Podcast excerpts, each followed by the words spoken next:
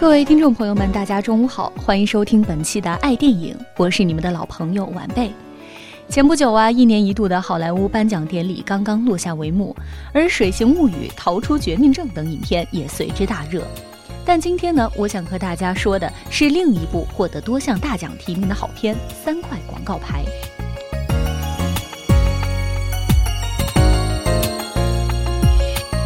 故事发生在一九八七年美国股灾之后，在美国密苏里州一座小镇上，米尔德里德·海耶斯是一位失去女儿的母亲。然而，女儿遇害的案件却迟迟未曾了结，凶手依然逍遥法外。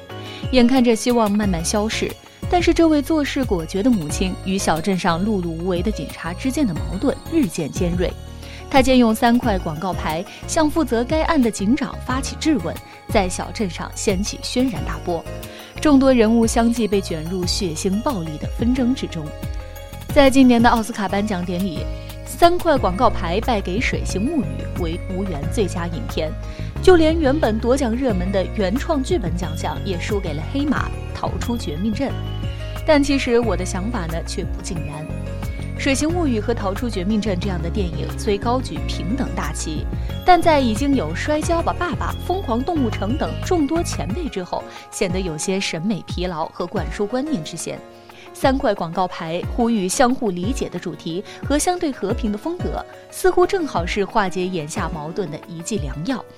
影片中反复讨论的三个主题也值得很多人的反思：一、自欺欺人的动机导致的执着。米尔德里德其实内心深处害怕面对因为自己和女儿吵架间接导致悲剧发生的事情，转而通过追究警长责任来释放心理压力。迪克森以为暴揍，迪克森以为暴揍广告商就可以抚平警长离去的伤痛。二，人与人难以相互理解爆发的矛盾，包括观众一开始大概都会误以为满口脏话、上班看漫画的警察们是官僚做派，并没有认真调查案件。但后来却渐渐地发现，并非如此。且这部电影并没有什么标准混蛋反派，大多数人都有他的可爱之处。迪克森一厢情愿地以为吹牛的人就是凶手，以为豁出去就能抓到真凶，最终却失望收场。三，通过谅解和放下，最终化解一切。警长吐血被抬上担架，还叮嘱手下不要为难米尔德里德。迪克森全身烧伤，还不忘把安琪拉的案子救出来。这一系列的举措也让米尔德里德慢慢的相信警察们的认真，并最终达成互相谅解。这三点放在一起说的话，就是人太容易变得狭隘。我们很容易从一些零散的碎片情节，加上自己脑内对缺失信息想当然的补完，就形成一个对他人确定的印象。但这个往往并不准确的印象，却成为我们接下来一切行动参照的依据。人总以为别人和自己的思路一样，或者以为自己能猜透别人的内心。这种错误放到复杂的人际网络里，误会再进一步放大，加上无意义的固执行为，最终造成一个个无可挽回的悲剧。这种激化了的矛盾，只有靠每个人都放下一些本不必要的执着来化解。再说说电影的风格，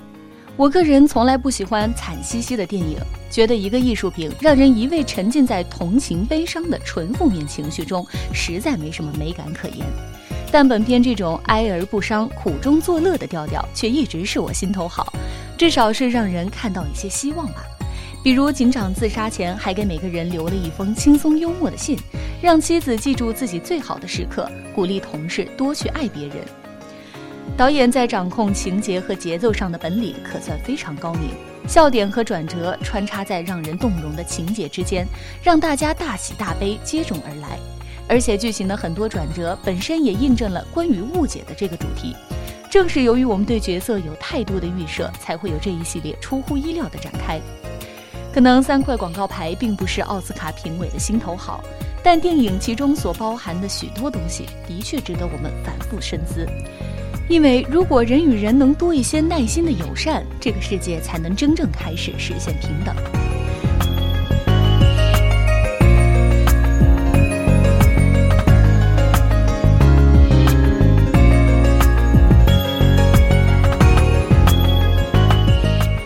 好了，以上就是今天节目的全部内容。如果想要收听更多的节目，可以在荔枝 FM 上搜索相思湖广播电台，或者搜索百度微信公众号“湖畔之声”，更多精彩节目在等着你。我们下期同一时间不见不散。